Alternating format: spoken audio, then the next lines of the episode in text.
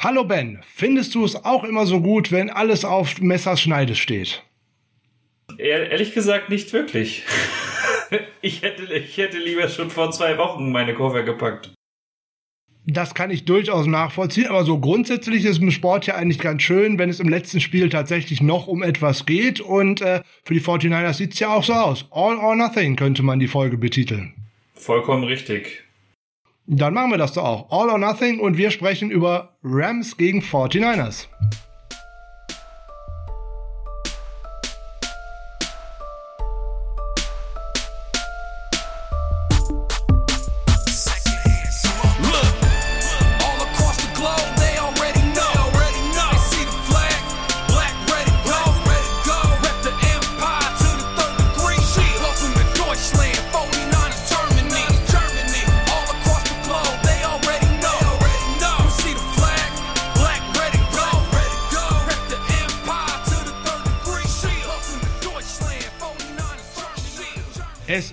Freitag, Freitag der 7. Januar 2022. Schönen guten Morgen, schönen guten Tag, schönen guten Abend, je nachdem, wann ihr uns denn heute zuschaut.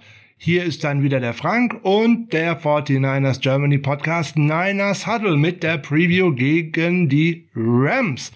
Ja, an meiner Seite heute dann ist der liebe Ben, hallo zusammen. Ähm, ich glaube mich recht zu entsinnen, dass ich beim ersten Spiel gegen die Rams dieses Jahr auch schon dabei war und wie wir alle wissen, war der Ausgang dort relativ gut. Hoffen wir, dass es dieses Mal dann genauso ist. Ja, auf jeden Fall. Die besonderen Optimisten würden ja direkt sagen, die Rams schlagen wir auf jeden Fall, weil die letzten fünf Spiele haben die 49ers ja in Folge gegen die Rams gewonnen. Ich bin mir da gerade in diesem Falle nicht ganz so sicher, insbesondere nach dem, was unter der Woche alles so vorgefallen ist. Aber genau das wollen wir ja jetzt im Einzelnen mal aufdröseln. Du hast gesagt, dir wäre es lieber gewesen, es wäre nicht so spannend für den letzten Spieltag. Ich glaube, da würde ich dir vollkommen recht geben. Das Playoff-Ticket hätten die 49er schon ein wenig länger gelöst haben können. Vollkommen richtig. Ich hätte mich gefreut, wenn es in der Nacht äh, zum Heiligen Abend einen Sieg gegeben hätte und damit wäre dann alles schon so gut wie in trockenen Tüchern gewesen. Ja, oder ein Sieg vorher schon mal gegen die äh, Seahawks zum Beispiel. Das hätte uns auch schon in richtige Richtungen gebracht. Also, naja, im Nachhinein hilft es nicht. So steht also tatsächlich am Sonntagabend ab 22.25 Uhr. Übrigens auch live nicht nur am NFL Game Pass, sondern auch äh, bei den Kollegen von Pro7 Sat1, be beziehungsweise bei Pro7 Max ist es, wenn mich nicht alles täuscht. Und die zeigen auch tatsächlich direkt noch die Ausschnitte dabei vom anderen Spiel, nämlich von äh, Saints gegen Falcons, was ja auch nicht ganz unwichtig für uns ist. Und ich glaube, es macht deutlich mehr Sinn, wir schauen erstmal auf uns. Nicht ganz unwichtig ist da leicht untertrieben. Ähm, natürlich muss man erstmal auf sich selber schauen, aber ich weiß ganz genau, dass ich äh, auf dem Fernseher Niners und nebenbei auf dem Laptop Saints anschauen werde, einfach weil ich sonst wahrscheinlich nicht ertragen werde. Ja, das äh, könnte ich äh, mir durchaus für mich persönlich auch vorstellen. Und dann kann ich hier an der Stelle vielleicht schon mal ein bisschen spoilern. Am Montag beziehungsweise am Dienstag, wenn ihr dann die Review zu diesem Spiel hören werdet, könnte es gut sein, dass wir einen besonderen Gast haben werden, nämlich denjenigen, der Saints gegen Falcons auf The Zone in der Endzone am Sonntagabend kommentieren wird. Mehr werde ich jetzt nicht spoilern. So, dann gehen wir jetzt mal in die News von unter der Woche. Über diverse Ausfälle und Verletzungen sprechen wir dann, wenn es angebracht ist. Wir gucken jetzt erstmal, was so außerhalb davon passiert ist. Die 49ers haben einen Spieler verpflichtet für die Practice Squad, einen Cornerback und zwar einen ehemaligen First-Round-Pick, nämlich Darquise Denard. Ja, war mal der 24. Pick overall von den Cincinnati Bengals, war 2014 ist aber seinem Draft-Status da nicht so ganz gerecht geworden über die ganzen Jahre. Er galt bei dem einen oder anderen als Nummer zwei beziehungsweise sogar als Nummer eins Cornerback für diesen Draft und ist als Dritter dann im Endeffekt nach Justin Gilbert, den Namen kennt man auch nicht unbedingt, und Kyle Fuller von den Chicago Bears, ähm, der inzwischen nicht mehr da ist, aber ist egal. Aber den Namen kennt man wenigstens, weil der äh, ein herausragender Cornerback in dieser Liga geworden ist. Ja, der gute äh, Denard hat sich dann ein paar Jahre bei den ähm, Bengals durchgeschlagen, hat da 77 Partien gemacht und ist eigentlich ein Slot-Cornerback, äh, beziehungsweise ein Nickelback, wie man dann heute sagen würde. Ja, 2020 war er aktiv für die Falcons mit acht Partien und in dieser Saison war er irgendwie ein bisschen bei den Indianapolis Colts und bei den New York Giants immer jeweils auf der Practice Squad und hat erst eine Partie gemacht. Ja, ich bin mir nicht so sicher, ob der uns tatsächlich helfen wird. Gut, dass du die Bekanntheit des Namens angesprochen hast, weil ich habe den Namen ehrlich gesagt noch nie in meinem Leben gehört. Okay, das sagt dann alles über den ehemaligen First-Round-Pick Darquise Denard.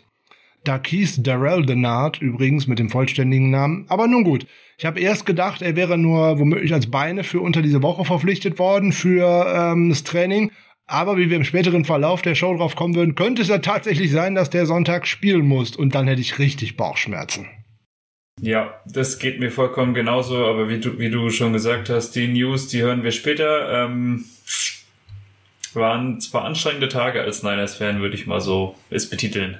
Ja, aber der passt wie die Faust aufs Auge eigentlich in unsere ähm, Secondary aus dem einfachen Grund, der hat jetzt seit 2014 bis 2021 in 86 Spielen sage und schreibe eine Interception gefangen.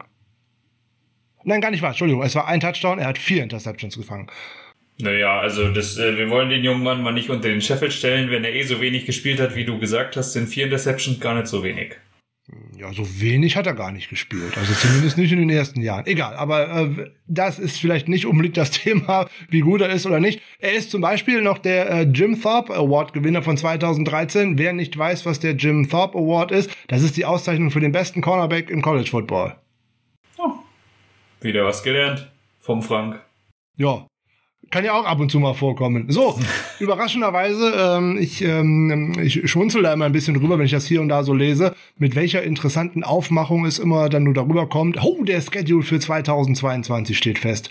Meine Güte, bis auf drei Spiele kann ich den sogar schon für den Jahr darauf sagen, so nebenbei, und auch fürs Jahr darauf, weil soweit steht das alles schon fest. Es kommt im Endeffekt immer nur noch drauf an, ähm, welchen Platz man in der eigenen Division belegt und dann, wenn feststeht, wie die drei anderen aus der NFC sind, dann ist der Spielplan komplett. Es ist immer so interessant, als ob das alle vom Himmel fällt. Und eine Division aus der AFC. Aber da ja eh schon länger gemunkelt wird, ähm, dass eventuell bald auf 18 Spiele erweitert wird, äh, würde ich nicht zu laut sagen, dass du den Spielplan von 2023 schon weißt. No, da die Fernsehverträge jetzt erstmal so abgeschlossen sind und äh, das mit der Erweiterung auf 17 Spiele schon so eine Hängepartie war. Ich glaube, das wird jetzt ein bisschen dauern, bis die nächste Erweiterung käme. Aber nun gut. Überraschenderweise spielen wir gegen die Arizona Cardinals zu Hause und äh, gegen die Seattle Seahawks ebenfalls und natürlich auch gegen die Rams. Das ist ja ähm, mal eine Überraschung. Ne? Übrigens, gegen die drei spielen wir auch auswärts. Ja, haben wir schon in Grund fast die Hälfte vom Spielplan durch. Dazu kommen dann die äh, Chargers, ähm, die Chiefs jeweils zu Hause, die Miami Dolphins zu Hause, die New Orleans Saints zu Hause, die Tampa Bay Buccaneers und das Washington Football Team zu Hause. Ab, da warten wir mal ab, ob es dann noch Football Team heißt. Äh, wahrscheinlich nicht, sondern irgendwie der Frontrunner scheint da Washington Commanders zu sein, um Gottes Willen. Ich habe ja heute was gelesen ähm, und zwar ist da, vielleicht ist es aber auch eine falsche Fährte, weil wenn du ähm, WashingtonAdmirals.com eingibst, wirst du direkt auf die Seite des Washington Football Teams weitergeleitet. Also kann natürlich sein, dass dieses Football Teams einfach zu früh online gestellt hat, kann aber auch sein, dass irgendein Fan einfach die falsche Fährte legen will. Es könnte auch sein, dass jemand einfach hofft, äh, dass das tatsächlich Admirals heißt. Er hat sich die Domain mal gesichert und dann könnte vielleicht ein Geldsegen aufs Konto warten. Das ist vollkommen richtig, ja. Aber gut, ähm, die Namensgeschichte des Footballteams ist was anderes. Ich denke mal, das äh, Stadion in Washington sollte eher Thema sein aktuell. Ähm, ich weiß nicht, wer das Spiel der Eagles gegen die gegen Washington gesehen hat oder das, was danach passiert ist, aber ähm, Jalen Hurts kann froh sein, dass er noch laufen kann, sagen wir es mal so. Äh, die anderen, die da gefallen sind, übrigens auch. Ja, richtig. Die übrigens keine medizinische Unterstützung bekommen haben, sondern direkt äh, von der Security äh, mit äh, Beschimpfungen von des Rasens verwiesen wurden. Ja, sie haben da ja auch nichts zu suchen. Was machen die da auch? Ja. Ja, äh, wenn wir jetzt gerade schon mal äh, kurz abgewichen sind, dann äh, mache ich nochmal den Rundumschlag, um dann die Auswärtsspiele nochmal zusammenzukriegen. Also die ersten drei hatte ich ja schon genannt. Äh, die Niners haben dieses Jahr neun Heimspiele und acht Auswärtsspiele, damit nur ein Heimspiel in der Preseason und zwei Auswärtsspiele in der Preseason. Wir treffen dann zu Hause neben den üblichen Verdächtigen auf die Atlanta Falcons, äh, schon wieder, die Carolina Panthers, die äh, Chicago Bears und äh, die Denver Broncos sowie die Las Vegas Raiders. Also ich muss sagen, der Auswärtsschedule gefällt mir. Ja, so grundsätzlich, ähm, kann der eine oder andere jetzt schon wieder sagen, oh, das ist ein schwerer Spielplan, oh, das ist ein leichter Spielplan. Und ich sage, da warten wir doch mal ab, weil da wird sich jetzt in der Offseason schon wieder so vieles ändern. Da werden genug Teams einen neuen Headcoach bekommen, einen neuen Quarterback. Durch den Draft verändert sich ganz viel, durch die Free Agency sowieso. Also warten wir doch einfach mal ab, ob der Spielplan jetzt schwer oder nicht schwer wird. Und dann kommen wieder die ganz schlauen Rechner aus der Ecke mit dem Strengths of Schedule Gedöns und äh, auch das sagt überhaupt nichts aus. Und dann gucken wir halt mal, was am ersten Spieltag passiert. Vollkommen richtig, da gebe ich dir recht. Was ich aber gut finde, ist, dass wir keins der drei Teams mit den drei, äh, mit jeweils drei First-Round-Picks in unserem Schedule haben. Wieso? Jets, Giants, Eagles. Nein, aber wieso bist du darüber froh, dass wir nicht gegen die spielen, dass sie nicht bei uns im Schedule sind? Das ist mir schon klar. Aber warum? Naja, gut, ich meine, wenn du jetzt in der ersten Runde zwei gute Guards und einen neuen Quarterback oder so ziehst, ähm, die einschlagen, Boah, also gerade am Anfang von der Saison würde ich die immer sofort nehmen. Es ist ja, dabei, Anfang die bleiben immer erstmal Rookies. Also von daher, gut.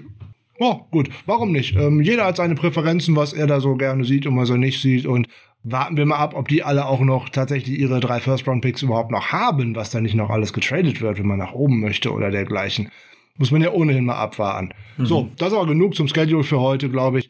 Der gute Trey Lance war nach seinem zweiten Start und erstem Sieg als Starter direkt mal für den Rookie of the Week, den Pepsi Zero Sugar Rookie of the Week nominiert, hatte da aber allerdings harte Konkurrenz mit Mac Jones, mit Najee Harris, mit dem Deutschen Amon Ra St. Brown, mit äh, Ramondre Stevenson und natürlich mit Jama Chase und dessen Monster-Performance letzte Woche gegen die Kansas City Chiefs. Und egal wie oft ihr alle abgestimmt und geklippt habt und dergleichen, es war völlig aussichtslos. Jama Chase ist nämlich tatsächlich äh, der Rookie of the Week äh, für Week 17 äh, geworden. Herzlichen Glückwunsch. Und nach 266 Yards und zwei Touchdowns, also eine grandiose Vorstellung. Es waren drei Touchdowns sogar, um Gottes Willen. Richtig, es waren drei Touchdowns. Aber ja, gut, ähm, wie du schon gesagt hast, das war aussichtslos. Äh, wenn man Red Zone geschaut hat oder auch vielleicht die Bengals im Einzelspiel, äh, es hieß immer nur Chase, Burrow of Chase. Ähm, selbst äh, kurz vor Spielende, Dritter und 27 und Chase bekommt den Ball und macht ein neues First Down raus. Ähm, gut, als Niners-Fan hat man da vielleicht leichte Albträume in diesem Moment bekommen, gerade bei Third Down. Aber Jamar Chase, überragende Performance, ähm, überragender First-Round-Pick, hat er sich verdient die Woche. Hat er sich verdient die ganze Saison eigentlich. Auf jeden Fall. Ähm, ich habe mich ein wenig gewundert, als ich das Spiel äh, gesehen habe, weil den gerade den Kansas City Chiefs in den letzten Wochen immer so nach, nachgesagt worden ist, sie hätten ihre äh, Defense und insbesondere ihre Secondary verbessert.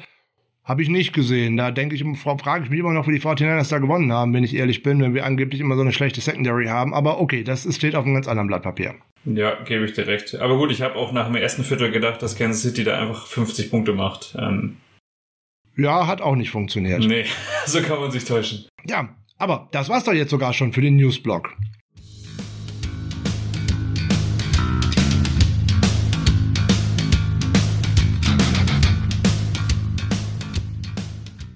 Dann habe ich noch großen Dank ähm, weiterzugeben bzw. auszurichten und das mache ich besonders gerne, weil wir haben unter Patreon ähm, drei neue Supporter und die begrüßen wir natürlich ganz herzlich in unserer Reihe und bedanken uns natürlich für den Support. Und hierbei handelt es sich um, oh Gott, hoffentlich spreche ich das immer wieder richtig aus, um Rico Rucic, Julian Riepe und Max von Ollenhausen. Also vielen lieben Dank, dass ihr jetzt bei uns mit an Bord seid. Ich hoffe, ihr euch gefallen die Folgen und da kann ich auch schon wieder ein bisschen spoilern. Wenn äh, Michael und ich ein wenig Zeit haben, dann wird es jetzt am Wochenende die äh, zweite Folge zu A Closer Look geben. Ich hatte zwar schon mal zwei Spiele angekündigt, von denen ich mir einen aussuchen möchte. Zieh den Spoiler aber nochmal zurück. Ich habe mir jetzt kurzfristig jemand anders ausgeguckt, aber ich denke, das wird trotzdem äh, recht spannend werden. Und äh, da haben wir ja auch schon viel, viel äh, Rückmeldungen von euch bekommen. Wenn ihr noch Wünsche habt, welche Spieler ihr denn da gerne mal besprochen haben möchtet oder über wen ihr mehr erfahren möchtet, Schreibt es uns auf den üblichen Kanälen über die Fortinanders Germany auf äh, Twitter, auf Facebook, auf Instagram, natürlich übers Niners Huddle, über unsere persönlichen Accounts, in unserer Facebook-Gruppe, wo auch immer ihr das gerne loswerden möchtet. Über Patreon geht natürlich auch, da kann man auch Nachrichten verschicken. Ihr könnt unter YouTube-Videos kommentieren, was ihr denn, wo ihr es denn loswerden möchtet. Es gelangt eigentlich immer zu uns und wir führen eine schöne Liste. Und sowohl Michael als auch ich haben schon hinter dem einen oder anderen Namen unseren äh, unseren Namen gesetzt, weil wir denjenigen äh, gerne besprechen möchten oder vorbereiten möchten. Und da werden noch einige schöne Folgen kommen. Wir sind sehr gespannt.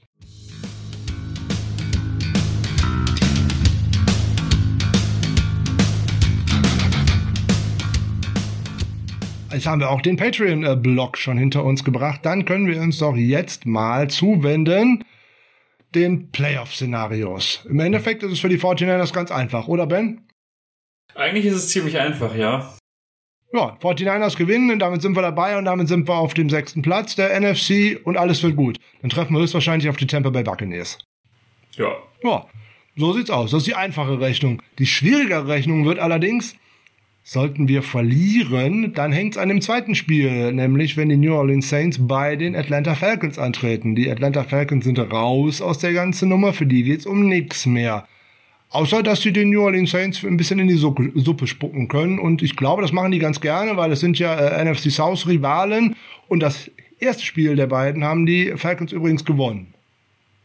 Das finde ich tatsächlich ganz schön am Scheduling äh, der NFL, dass einfach in der letzten Woche es nur Divisional Matchups gibt und äh, wie du sagst, da spuckt man dem Divisionsrivalen ganz gerne in die Suppe, wie letztes Jahr auch die Eagles. Ähm, ich, manche sagen ja, okay, die Falcons, ähm, gerade auch wenn man das Spiel gegen uns gesehen haben, soll man da jetzt auf die Falcons hoffen? Ich bin da tatsächlich relativ positiv gestimmt, einfach weil die Saints Offense in den letzten Wochen arg schwächelt. Aber äh, mir wäre es dann doch lieber, wenn wir selber gewinnen. Das wäre grundsätzlich die deutlich schönere Alternative, das ist gar keine Frage. Ähm, sollte es tatsächlich zu dem Falle kommen, dass sowohl die 49ers verlieren, als auch die Eagles verlieren und dann dummerweise die Saints gewinnen sollten, dann stehen alle Teams 9 zu 8. Für die Eagles hat das schon gar keine Auswirkungen mehr, weil die haben ihren Playoff-Spot schon sicher. Da ist nur die Frage, ob die Sechster oder Siebter werden. Da kam schon mehrfach unter der Woche jetzt die Frage, ja, warum sind die 49ers denn dann raus? Ja, das ist das Doofe. Wir haben zwar den Tiebreaker gegen die Eagles gewonnen, aber es gab kein direktes Duell gegen die New Orleans Saints. Und wenn drei Teams dann gleich äh, aufliegen sollten, dann wird halt der Conference Record als nächster Tiebreaker herangezogen und da würde es folgendermaßen aussehen. Die Eagles würden bei einer Niederlage mit 7-5 in der Conference dastehen die 49ers mit einer Niederlage 6 zu 6 und dementsprechend dann wäre es doof und äh, die New Orleans Saints würden dann bei 7-5 stehen mit einem Sieg, hätten damit also einen besseren Conference Record als die 49ers und deswegen wären sie drin und die 49ers wären draußen in dieser Konstellation.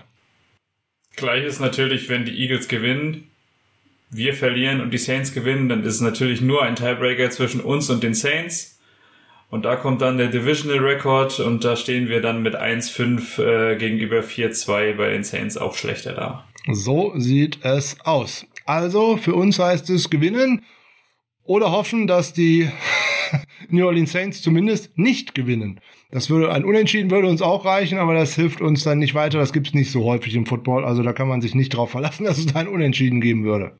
Würde ich so, also bei dem Spiel nicht, aber äh, bin ich ja sehr gespannt auf Chargers äh, Raiders dieses Wochenende. Ich weiß nicht, ob du dich generell mit den Playoffs-Szenarien äh, beschäftigt hast, aber ähm, vielleicht so kleiner Fun Fact, äh, wenn die Colts verlieren, reicht den Chargers und den Raiders ein Unentschieden und beide sind in den Playoffs. Also wenn sie 70 Minuten lang beide aufs Knie gehen, regt sich zwar Roger Goodell wahrscheinlich auf, aber beide Teams sind in den Playoffs. Cordoba, ich höre dir trapsen. Ja, genau das. Ja, okay, das kann ich mir in der NFL schon mal äh, ehrlich gesagt nicht vorstellen. Und natürlich habe ich mich auch mit den äh, AFC Playoff-Szenarien beschäftigt. Da ist ja noch ein bisschen mehr los als in der NFC. Ähm, schade war eigentlich in der vergangenen Woche, da war ich tatsächlich, obwohl man das als Niners-Fan kaum sagen darf, ich war ja für die Cowboys. Und ähm, weißt du auch aus welchem Grund? Selbstverständlich. Äh, ich weiß genau warum, weil wenn die Cowboys gewonnen hätten, äh, wären die Rams jetzt zwei Spiele vor den Cardinals und könnten ein paar Spieler in Woche 18 einfach auf die Bank setzen. Genau das wäre es gewesen. Dann hätten nämlich die Rams schon die NFC West gewonnen. Äh, die Cardinals wären automatisch Zweiter gewesen, weil sie hätten nicht mehr einholen können. Und gut, wir hätten sie ohnehin nicht einholen können. Ob die jetzt gewonnen oder verloren hätten, das machte keinen Unterschied. Ähm, ja, so hätten dann tatsächlich die Rams Spieler schonen können, was man sicherlich auch getan hätte weil weiter nach oben wäre es in der Setzliste für sie ohnehin nicht mehr gegangen. So geht's halt für die Rams noch sozusagen um alles, nämlich äh, um ein, äh, ein Heimspiel am ersten äh, Playoff-Wochenende, also in den Wildcards und äh, oder eben auch nicht, weil auch die Cardinals können noch die Division gewinnen und die spielen gegen Seattle und eigentlich gewinnen die das immer. Vollkommen richtig, aber ich wollte es gerade sagen, vielleicht kann man ja dann, auch wenn es als Niners-Fan schwer ist, äh, auf die Seahawks hoffen Weil wenn die vielleicht zur Halbzeit klar führen und Joe McVay vielleicht einen Zettel zugeschickt bekommt, vielleicht gibt's dann wenigstens eine gute zweite Halbzeit gegen die Rams. Okay, ja, zu Sean McVay und Halbzeit, da kommen wir gleich im Laufe der Sendung nochmal zu. Aber ich glaube, das reicht zu den Playoff-Szenarien. Wir brechen das mal ein wenig herunter und sagen mal long story short. Wir gewinnen, dann sind wir dabei, wir verlieren, aber dann wahrscheinlich nicht. Würde ich so nicht sagen, aber ja, lassen wir so stehen. okay. Dann kommen wir mal in Richtung Injury Report. Der ist heute besonders wackelig eigentlich und äh, besonders nicht aussagekräftig aus meiner Sicht, weil jetzt mussten die 49ers jetzt seit Montag zahlreiche Spieler auf die Covid-19 Reserve List schicken. Das ging los am Montag mit ähm, Jimmy Ward, Dante Johnson und K1 Williams. Uh, das ging am Dienstag weiter mit Ambry Thomas und ging gestern nochmal weiter mit Diomodor Lenoir. Was fällt uns auf? Alles aus der Secondary und das ist übel. Vollkommen richtig. Ähm, man kann über die Secondary noch so viel schimpfen, aber das, ähm, wenn die halbe Secondary oder fast die ganze auf der Injury, ach Quatsch, auf der Covid-19-List ist, ähm, sieht sehr düster aus. Ja, genau so sieht's aus, insbesondere wenn ich an das Receiving Core der Rams denke. Und ähm, das ging im Endeffekt für mich schon so los, dass ich dachte, okay, ich habe als erstes von K1 Williams äh, gelesen und dachte, ha, einmal zurücklehnen, einmal tief durchatmen und dann, wen stellt man dann in den Slot? Auch dann denke ich, na gut, dann wird das äh, Dante Johnson machen. Alles gut. Ich lese wieder, Dante Johnson ist dann netterweise auch nicht dabei ich mich nochmal wieder zurückgelehnt, habe nochmal tief durchgeatmet und dachte, naja, wenn es ganz schlimm wird, dann geht Jimmy Ward halt in den Slot. Das macht er ohnehin häufig und hat auch häufiger schon gegen äh, Cooper Cup gespielt, so auch im Hinspiel. Ja, und das wurde dann auch überhaupt nichts, weil er ist ja auch raus und ich glaube, das ist sogar der schlimmste Faktor, wenn äh, Jimmy Ward nicht dabei sein kann. Dann wird das richtig wehtun, weil er ist, glaube ich, der Difference Maker in dieser Defense, gerade was die ganze Nummer angeht wen man denn da so covern könnte. Und ich glaube, Cooper Cup wird sich freuen, wenn er nicht dabei ist. Das Gute daran ist, dass der Großteil von denen schon mal am Montag und auch am Dienstag auf der Reserve äh, Covid-19-List gelandet sind. Die können sich ja alle noch freitesten. Ne, nach fünf Tagen ohne Symptome sind sie sowieso jetzt nach den neuen Regularien wieder frei. Also könnten zumindest Ward, Johnson und Williams auf jeden Fall Samstag zurückkehren. Gleiches gilt dann auch nochmal für Ambry Thomas. Ich habe jetzt gedacht, Diamond Lenoir, weil es erst gestern am Mittwoch gewesen ist, wäre schon raus, weil die fünf Tage ja dann einfach nicht mehr ausreichen. Aber auch mit diversen Tests in Folge, die positiv sind, kann er sich laut Matt Barrows von The Athletic zumindest noch freitesten. Negativ meinst du, aber ja, vollkommen richtig.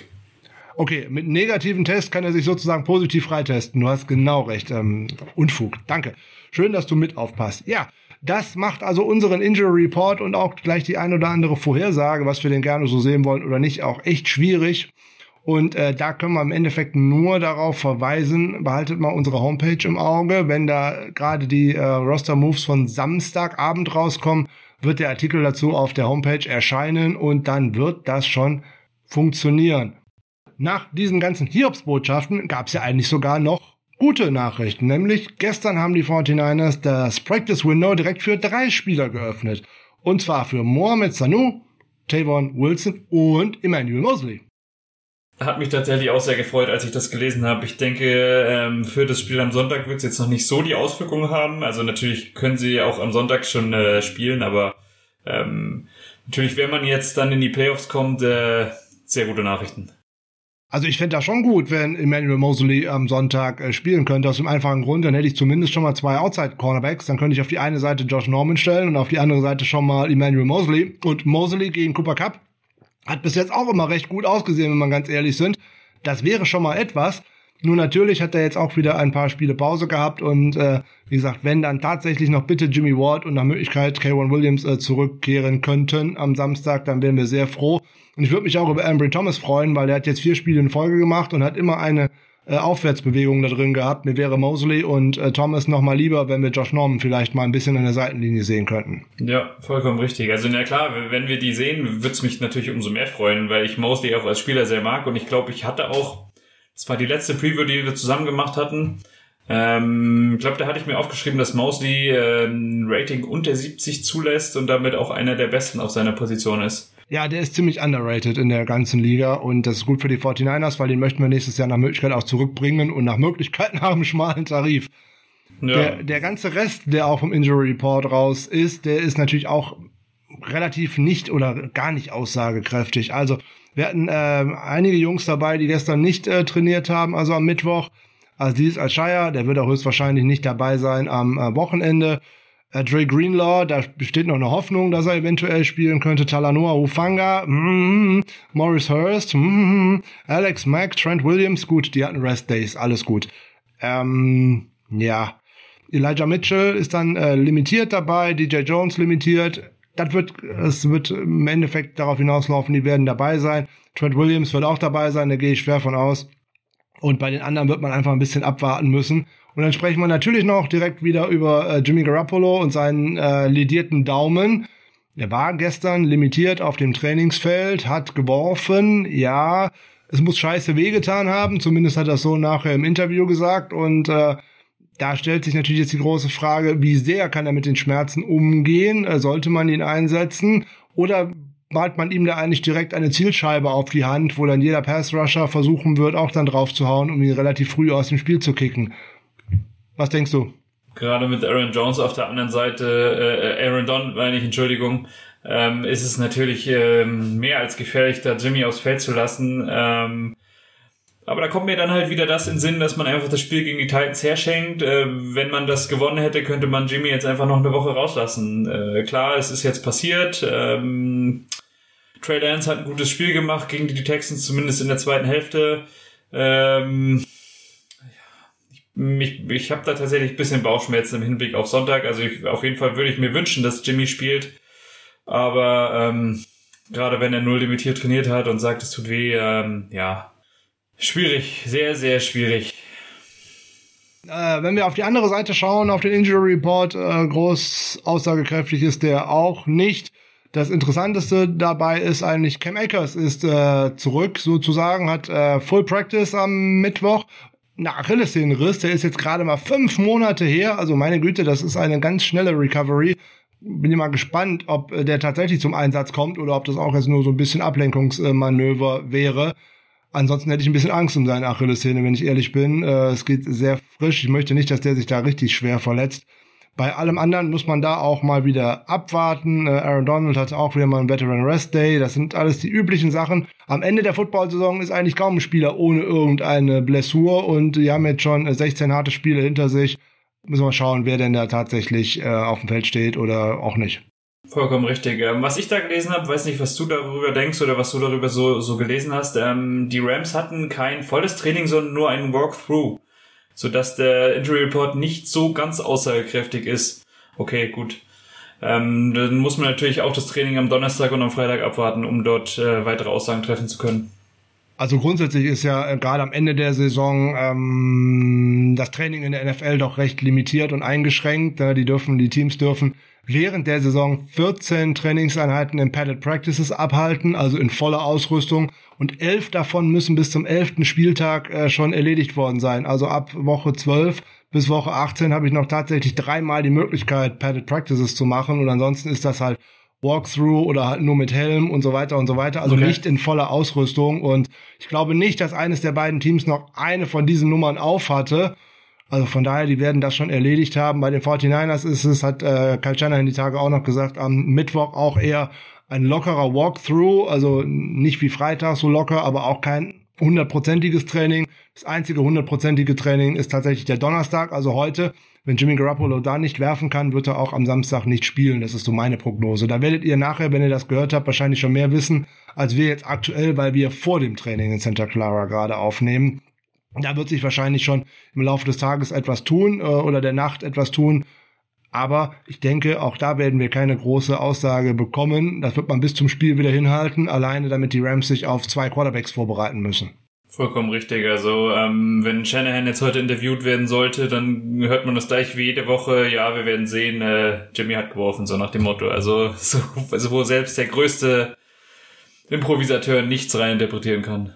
Ja, so äh, sieht's aus. Und dann schauen wir doch mal auf die Historie der beiden Teams gegeneinander. Letzte Woche gegen die Texans war es recht langweilig, weil da gab es erst vier Spiele, beziehungsweise das Aufeinandertreffen war das fünfte. Das sieht bei Rams gegen 49ers ein bisschen anders aus. Vollkommen richtig. Das ist tatsächlich, was die Rams-Spiele angeht, einer meiner Lieblingspunkte, einfach weil man damit immer einen positiven Punkt hat, um in den äh, Spieltag zu gehen. Ähm, seit die Rams wieder in, Les in Los Angeles sind, gab es elf Aufeinandertreffen. In diesen elf Aufeinandertreffen haben wir elf davon, äh, haben wir acht davon gewonnen. Elf wäre natürlich schön. Ähm, davon Spiele in LA stehen wir 4-1. Äh, die letzten fünf Spiele in Total haben wir gewonnen. Seit die Rams ihr neues Logo äh, preisgegeben haben, stehen wir 3-0. Und in SoFi Stadium stehen wir 2-0. Gut, da ist ein Preseason-Spiel gegen die Chargers dabei, aber ähm, auch gegen die Rams in SoFi noch ungeschlagen. Und da vielleicht noch eine Frage. Es gab äh, Frage für dich, Frank. Es gab bisher fünf Aufeinandertreffen zwischen den Rams und den Niners im Januar. Da stehen wir 4-1. Das erste Spiel dieser Fünfer-Serie haben wir verloren. Frage an dich, vielleicht weißt du es ja. Wann war das Spiel? Keine Ahnung. Das dachte ich mir. Das Spiel war 1983. Äh, Joe Montana war unser Quarterback. Ähm, da allerdings noch nicht Starter, weil in dieser Saison noch Steve DeBerg der Starter war. Wenn ich es wenn ich's, wenn ich's richtig, richtig gelesen habe. Hoffen wir mal, dass äh, die History und die Statistiken weiterhin für uns sprechen. Ja, finde ich grundsätzlich gut. Ich werfe noch zwei Zahlen hinterher. Äh, die äh, Kyle Shanahan hat bis jetzt äh, neun Spiele gehabt gegen seinen Buddy, weil ähm, der Gute war ja mal sein Mitarbeiter in seinem Coaching-Staff, so nebenbei. Äh, Sean McVay, der war ja mal Quality Control Coach und so hat er seinen ersten Job in der NFL bekommen durch äh, Kyle Shanahan. Gut, ähm, aber von, de, äh, von den neun Spielen hat er sechs gewonnen und drei verloren, also von daher ist eine gute Bilanz. Ist nicht so wie so ganz wie die ganzen Assistant Coaches, die immer gegen äh, Nick Saban verlieren, äh, wo sie vorher mal in seinem Coaching-Staff gewesen sind. Also das sieht äh, deutlich besser aus. Und ja, auch äh, Jimmy Garoppolo hat die letzten fünf Spiele gegen die guten Rams gewonnen. Das ist jetzt nicht in der eigentlichen fünf äh, Siegesserie mit drin, weil da ein Spiel davon hat Nick Mullins gewonnen äh, an der Center. Aber davor war Jimmy Garoppolo halt noch mit einmal dabei. Und ja, äh, sehr spannend. So insgesamt 144 Matchups gab es. 74 Mal haben die 49ers gewonnen, 77, äh, 67 Mal die Rams, drei unentschieden. Hm. Selbst auswärts in den diversen Stadien und in diversen Städten äh, bei den Rams führen die 49ers mit 37 Siegen zu 33 Niederlagen und einem Remis. Hm. Also so schlecht sind die äh, statistischen Chancen da zumindest gar nicht. Das kann einem auf jeden Fall Mut machen. Vollkommen richtig. Aber gut, äh, es sind ja eigentlich nicht die einzigen Punkte, die uns Mut machen. Nein, da kommen jetzt gleich noch ganz viele. Ähm, zumindest und, und nicht, wenn es um Backfield angeht, aber es kommen noch ganz, ganz viele. Total Team Stats, wenn wir mal ein bisschen drauf schauen, äh, ja, wenn man die Quarterbacks vergleicht, äh, Matthew Stafford auf der einen knapp 4700 Yards, Jimmy Garoppolo auf der anderen 3500 Yards, okay, dazu jetzt noch äh, Trey Lance mit äh, 600 Yards. Mal gucken, wo das so hingeht.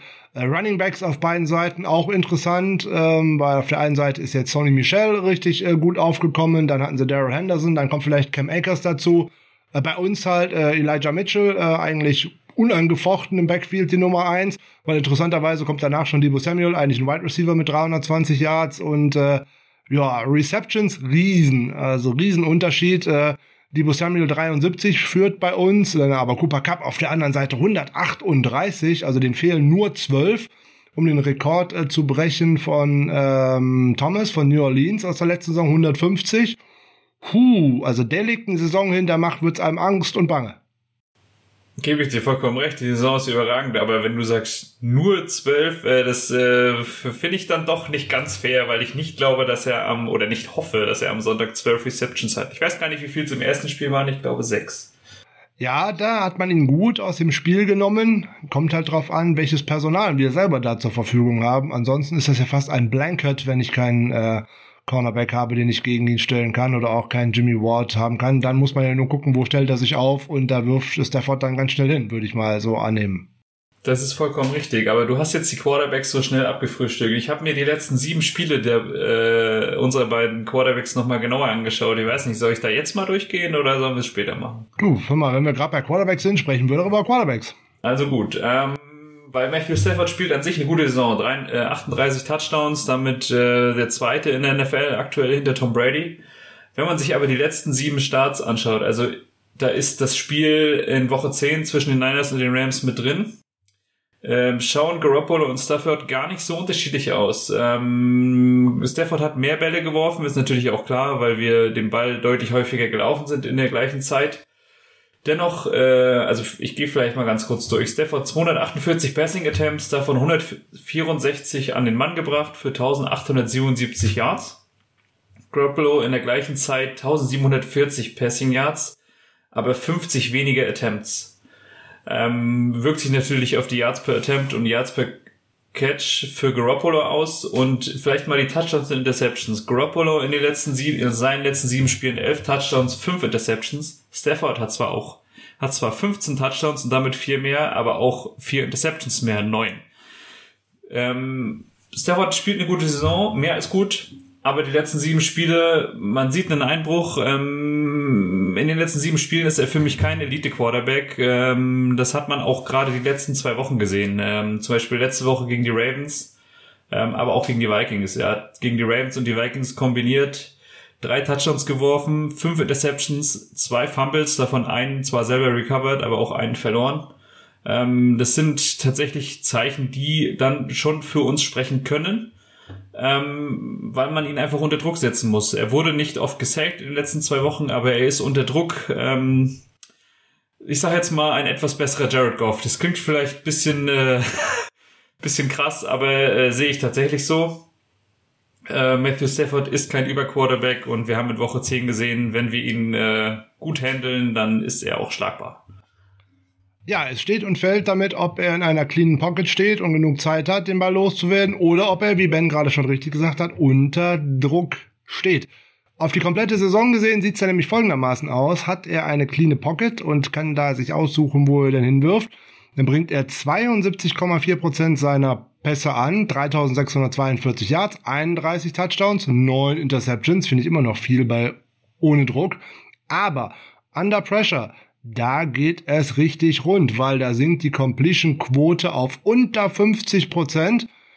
Da hat er nur noch 1006 Yards geworfen und nur noch 7 Touchdowns und 6 Interceptions. Also, da geht alles runter. Da geht bei PFF zum Beispiel sein äh, Quarterback-Rating, was sonst bei Cleaner Pocket bei 90,5 liegt, auf 43,7 runter. Und die Turnover-worthy Plays, also die ähm, Plays, die gefährlich, als gefährlich oder als mögliche Interception, als ähm, Ballverlust eingestuft werden, gehen hoch von 2,4% bei Kept Clean, also ohne Druck, auf 7,3% unter Druck. Also volles Rohr, was Pass Rush angeht, dann treibt man ihn in Fehler und dann ist auch die Stärke der Secondary gar nicht so wirklich entscheidend. Da muss man hin. Das haben unter anderem auch die Tennessee Titans und dergleichen geschafft und äh, das müssen wir auch schaffen. Und nun dafür sind unsere Defensive Liner, glaube ich, in guter Form. Und jetzt kommt die nächste gute Nachricht für uns. Wir spielen zwar gegen eine relativ gute O-Line, also eigentlich ja, spielt eine sehr gute O-Line, spielen wir dagegen, aber die werden solche Dinge nicht machen, äh, wie andere Teams das in den letzten Wochen gemacht haben. Da wird keine Max Protection stehen. Da werden nicht ständig noch ein Tight End und ein Running Back gegen Nick Bosa stehen, sondern da wird es viele, viele 1 zu 1 Matchups geben. Und da liegt die große Chance für uns dabei. Bin ich vollkommen bei dir. Gerade wenn man da vielleicht nur Fred Warner mit reinbringt und dann auch ein 1 zu 1 äh, erzwingt. Ähm, du hast es schon gesagt, unsere D-Line hat Bock. Äh, gerade die letzten Wochen die Gegnerin, gegnerischen Quarterbacks ähm, haben sich schon fast so sehr gefürchtet wie vor zwei Jahren. Ähm, hat Spaß gemacht, größtenteils ihnen zuzuschauen, ja. So, da wir gerade schon die äh, Offensive Line der Rams äh, angesprochen haben, dann unterfüttern wir das Ganze direkt nochmal mit der einen oder anderen Zahl, was Pass-Block angeht. Unangefochten vorne, bester Mann bei ihnen ist eigentlich der Left Tackle wie bei uns. Äh, da reden wir von Andrew Whitworth, der ist jetzt am Dienstag 40 Jahre alt geworden, also herzlichen Glückwunsch und spielt immer noch gut. Nicht mehr auf diesem Top-Level wie vor zwei, drei Jahren, aber der spielt immer noch eine herausragende Saison. Äh, bekommt ein Pass-Block-Rate von äh, PFF von 90,7 hat nur vier Penalties zugelassen und insgesamt 14 Pressures. Das ist nicht viel, aber immerhin auch schon vier Sacks, darf man auch nicht vergessen. So, die anderen Jungs aus dieser Offensive Line, Ja, da wird sich vielleicht Nick Bosa vielleicht eher mit auseinandersetzen wollen. Es könnte sein, dass er vielleicht das eine oder andere Mal wieder auf die andere Seite wechselt, also eher gegen den Right Tackle agieren wird. Das ist nämlich äh, Rob Havenstein. Der hat schon 23 Total Pressures zugelassen und der liegt auch nur noch bei knapp 76, was das Pass-Block Grade angeht. Ansonsten für Eric Armstead oder Arden Key oder meinetwegen DJ Jones alles durch die Mitte halt. Ja, die beiden Guards kann man durchaus attackieren. Die haben beide 27 Pressures zugelassen. Da sprechen wir von David Edwards oder Austin Corbett. Könnte man beides machen. Und auch der Center, Brian Allen, ist attackierbar mit 18 zugelassenen Pressures, weil der hat auch schon 5 Sacks abgegeben, genau wie Rob Havenstein. Also das sind Matchups, da können wir, glaube ich, deutlich punkten. Und wir haben letzte Woche gesehen, dass unser Pass Rush sehr sehr aktiv und sehr, sehr gut war, auch gerade durch die Interior Line zum Erfolg zu kommen. Vollkommen richtig. Da vielleicht nochmal Zahlen zu unserer Pass Rush Season. Ähm, wir stehen mit 43 Sacks auf Platz 6 der NFL und was die QB-Hits angeht, stehen wir auch auf Platz 14. Also ähm, kann man schon darauf hoffen, dass diese, ähm, ich sage jetzt mal, angeschlagene O-Line ähm, da vielleicht den einen oder anderen Sack oder QB-Hit zulässt. Ja, obwohl wir treffen da auf eine Offensive Line, die da recht gut ist, ihren Quarterbacks zu beschützen, weil die Los Angeles Rams liegen auf einem geteilten zweiten Platz, haben nur 26 Sacks zugelassen. Da sind nur die Tampa Bay Buccaneers mit 22 besser. Naja, gut, dass wir eine gute Leistung bringen müssen und insbesondere die Defensive Line einen Schritt machen muss, um das Team da tragen zu können, das war vor dem Spiel klar. Das ist vollkommen richtig. Was die Sex Allowed angeht, sind wir aber auch nicht viel schlechter, weil wir mit 30 auf Platz 11 stehen. Und wenn man die, sich die letzten sieben Spiele anschaut, stehen wir sogar mit 13 genauso gut da wie die Rams. Ja, das sieht äh, in den letzten Wochen äh, tatsächlich richtig gut aus. Wenn man jetzt noch mal äh, unter die aktiven Spieler schaut, wie viele Spiele die dann gemacht haben über einen langen Zeitraum. Tom Brady führt da unter den Aktiven mit 315. Dann kommt ein gewisser Baron Roethlisberger, der womöglich sein letztes Spiel jetzt am Wochenende absolvieren wird mit 246. Und dann kommt schon Andrew Withworth mit 234. Hm. Der ist äh, unter anderem der Regular Season Snap Leader All Time unter den aktiven Spielern mit 14.702 Snaps. Da hatte sogar mehr als Tom Brady. Nicht schlecht. Gut, als O-Liner spielt man ja in der Regel auch vielleicht etwas länger, aber ähm, ich denke, dass er dann vielleicht auch nicht mehr ganz so lange spielt. Ja, äh, weiß man nicht. Schauen wir mal. Ähm, denken wir bei Tom Brady auch schon seit vielen, vielen Jahren. Das ist vollkommen richtig, ja. So, im Run-Blocking ist diese Line auch äh, ganz gut, obwohl da lässt dann so ein Whitworth tatsächlich nach, so im Gegensatz zu Trent Williams, aber da sind auch noch fünf oder sechs Jahre zwischen und äh, da wäre dann der Center Brian Allen zum Beispiel äh, der Beste, was das Ganze anbelangt und äh, ja, ich glaube im Verbund, gerade mit Matthew Stafford, er ist jetzt auch nicht äh, der gefährlichste, der uns als Läufer über den Weg laufen könnte, es könnte hier und da mal vorkommen, aber ich glaube, der ist eigentlich auch eher der Typ Pocket Passer. Der wird nicht unbedingt von Nick Bosa weglaufen können oder auch von Arden Key oder vielleicht auf der anderen Seite von Samson Ebukam. Der, glaube ich, besonders motiviert sein dürfte. Schließlich spielt er gegen das Team, was ihn gedraftet hat. Vollkommen richtig.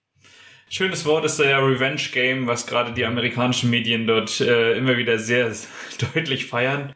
Ähm, wo du gerade das Run-Blocking angesprochen hast, ähm, was die Rush Yards angeht, stehen die Rams nur auf Platz 24 und haben äh, 25 Yards per Game weniger erlaufen als wir. Ja, da werden wir uns allerdings mit äh, einem harten Gegner befassen müssen, weil Sonny Michel bringt etwas in diese Offense, das sehr physisch ist, der auch dann halt gerne mal versucht, den Gegner zu trucken, der tatsächlich dabei ist, um jedes Yard zu kämpfen. Das ist ein anderer Spielertyp als Henderson zum Beispiel. Und auch Cam Akers ist eher so eine, eine Maschine, die auch gerne mal in den Zweikampf hineingeht, anstatt irgendjemanden auszutanzen. Diese harte physische Spielweise ist gerade Dezember, Januar Football und deswegen kommt er jetzt auch immer zu mehr Einsatzzeiten und deswegen mag auch der gute Sean McVay den so sehr. Gerade seitdem Michel der Leading Rusher ist, seit Woche 13, ist diese, der Rushing äh, Yards Durchschnitt stark angestiegen. In den Wochen 1 bis 12, wo es Henderson war. Äh, Henderson hatte keine Performance über 100 Yards. Michel seit Woche 13 schon zwei und, äh, und zusätzlich noch eine mit 92. Ja, so sieht's aus. Und äh, interessanterweise ist der am erfolgreichsten, wenn man so jetzt mal die, sich verschiedenen Gaps anguckt, wo er durchlaufen könnte. Jetzt würde man direkt wieder auch auf Outside Zone tippen. Ja, wenn er äh, über den Left End oder den Right End läuft, ist er auch recht erfolgreich mit 110 beziehungsweise 138 Yards. Aber wenn straight up to the middle geht, 160 Yards und ein Schnitt von 4,8 Yards, ui, also da sollte man in der Mitte mal aufpassen. Also schöne Grüße an äh, DJ Jones und äh, auch an Cantabria Street und natürlich auch an Eric Armstead.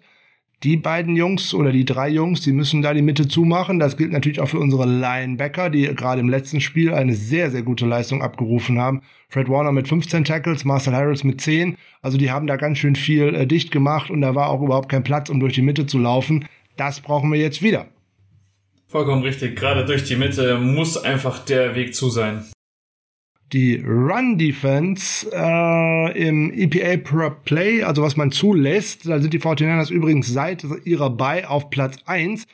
Ähm, aber die Rams sind auch auf Platz 4, also von daher, die können das auch ganz gut, aber die geben trotzdem deutlich mehr Yards ab als wir. Aber da kommen wir gleich noch zu. Ja, das ist so die spannende Offense eigentlich. Äh, eigentlich mehr Laufspiel, als man denken mag.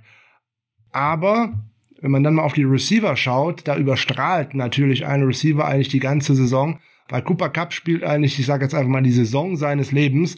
Der Kreuzbandriss ist bei ihm auch noch gar nicht so lange her. Er war übrigens äh, beim selben Doktor wie auch äh, einige von unseren Leuten bei dem Herrn Armitage. Äh, der muss ja wahnsinnige Dinge da tatsächlich in LA mit so einem Knie verbringen, weil der wirkt einfach seit dem Kreuzbandriss noch schneller, noch wendiger und noch beweglicher.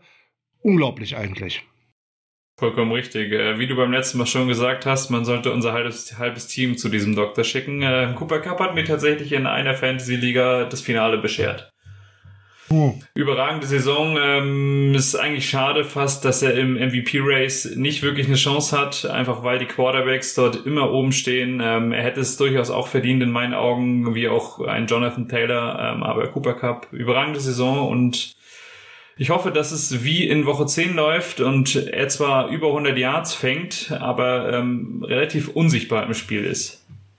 Ja, Saisonbilanz 1829 Yards bis jetzt, 15 Touchdowns. Hui, nicht schlecht, Herr Specht.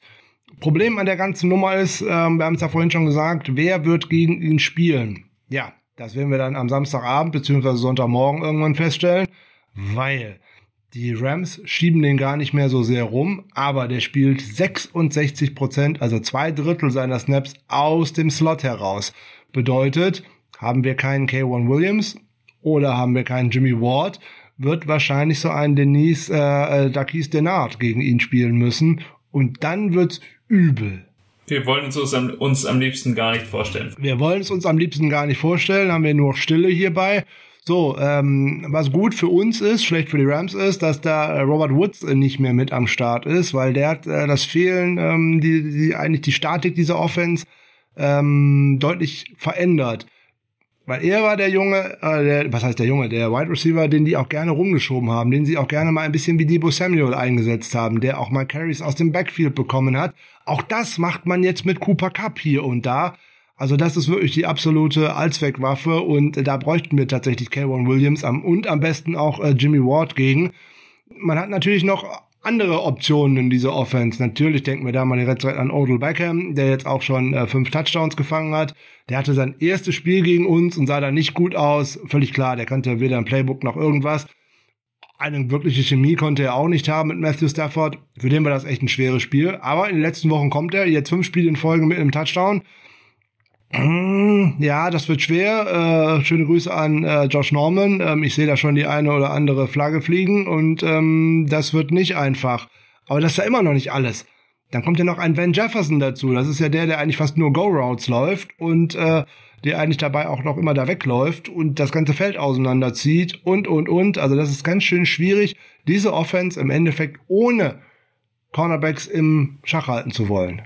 Ohne Cornerbacks äh, habe ich schon wieder Albträume vom Spiel gegen die Dolphins letztes Jahr, aber ähm, mehr will ich dazu auch gar nicht sagen. Ähm, du hast es gerade angesprochen, oder Beckham kriegt immer mehr eine Schlüsselrolle in dieser Rams Offense, gerade letzte Woche mit dem entscheidenden Fourth Down Catch und dem anschließenden Touchdown ähm, zum Comeback gegen die Ravens. Ja gut, Van Jefferson auch nicht zu unterschätzen. Letzte Woche auch vier Catches für fast 80 Yards, wenn ich es richtig in Erinnerung habe. Ähm, es ist mit Cooper Cup nicht getan. Sony Michel fängt, glaube ich, auch den einen oder anderen Ball aus dem Backfield. Äh, ja. Hoffen wir, dass wir äh, mit ein paar Cornerbacks auf dem Feld stehen, sage ich es mal ganz kurz. Ja, das müssen wir wirklich hoffen und wir müssen auch wirklich hoffen, dass äh, Jimmy Ward äh, mit dabei ist, weil die haben ja auch noch einen Tight End, der auch nicht ganz so schlecht ist. Er ist in dieser Saison ein bisschen hinten übergefallen. Äh, das bekommt man gar nicht so sehr mit, weil alles nur über einen äh, Spieler spricht, nämlich alles spricht nur über den guten Cooper Cup. Da fällt Tyler Higby so ein bisschen unten ab, aber der hat auch schon über 500 Yards äh, gefangen und drei Touchdowns. Er wird jetzt gar nicht mehr so sehr eingesetzt, weil eben auch Odell Beckham mit dabei ist, weil ein Ben Jefferson mit dabei ist, weil vorher ein Robert Woods äh, mit dabei war. Und wer in den letzten Wochen aufkommt, ist ein Rookie. Das ist nämlich Ben Skoronek. Und äh, der hat den ein oder anderen ganz wichtigen Ball schon gefangen in den letzten Wochen. Da, bei dem kann man aber auch hoffen, dass er den einen oder anderen gerne mal fallen lässt, weil er hat schon drei, drei Drops bei seinen wenigen Einsatzzeiten. Und äh, auch wenn Jefferson tut sich da nicht so unbedingt hervor, als ob er das gut machen könnte. Der hat nämlich schon acht und auch Cooper Cup hat schon sieben. Gut, der hat auch äh, 181 Targets gesehen. Also von daher, da, da fallen die sieben gar nicht so sehr auf. Aber es sind auch immerhin 4,8 Prozent der Bälle, die da fallen gelassen worden sind. Das hört sich jetzt aber mal im Vergleich viel, viel schlimmer an mit den beiden, die ich gerade vorher gesagt habe. Bei Ben Jefferson ist die Quote 14,3 Prozent und bei Skoronek sogar 21,4. Vollkommen richtig, aber der angesprochene Ben Skoronek ähm, hat äh, im Durchschnitt 12,1 Yards per Catch und von seinen elf Catches, die er hat, waren allein 7 7,5 First Down. Also gerade beim äh, Money Down muss man den Jungen im Auge behalten. Der kommt jetzt in den letzten Wochen wirklich auf. Also da brauchen wir eine Möglichkeit, jeden dieser Jungs, die gerade auf der Reserve Covid-19-Liste darauf stehen, sollten die alle nicht da stehen, dann wird wahrscheinlich Danis, äh, Darkis Denard im, im Slot stehen. Äh, Josh Norman auf der einen Seite und vielleicht Luke Barco auf der anderen Seite. Das müsste man dann tatsächlich mal abwarten, wen man auf der, von der Practice Squad eventuell noch äh, aktivieren könnte. Natürlich könnten die 49ers auch noch über irgendeine Übersprungshandlung nachdenken und schauen können, ob man jetzt morgen oder auch samstags in den äh, Transactions noch irgendeinen Cornerback verpflichtet, der auf dem freien Markt zu haben ist oder der woanders irgendwo auf der Practice Squad ist. Ne? Rashad Breland zum Beispiel, der ist ja gerade bei den Arizona Cardinals da drauf gelandet.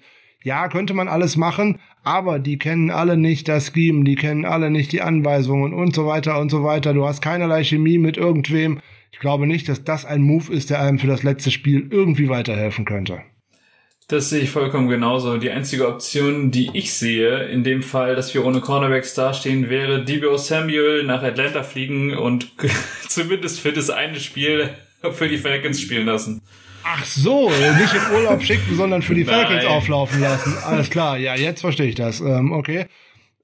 Ja, gut, dann kommt vielleicht AJ Terrell im Gegenzug äh, zu uns, dann hätten wir zumindest einen Cornerback, weil da in der bei Atlanta fällt es eh nicht auf. Na, egal, das ist ein schönes Gedankenspiel.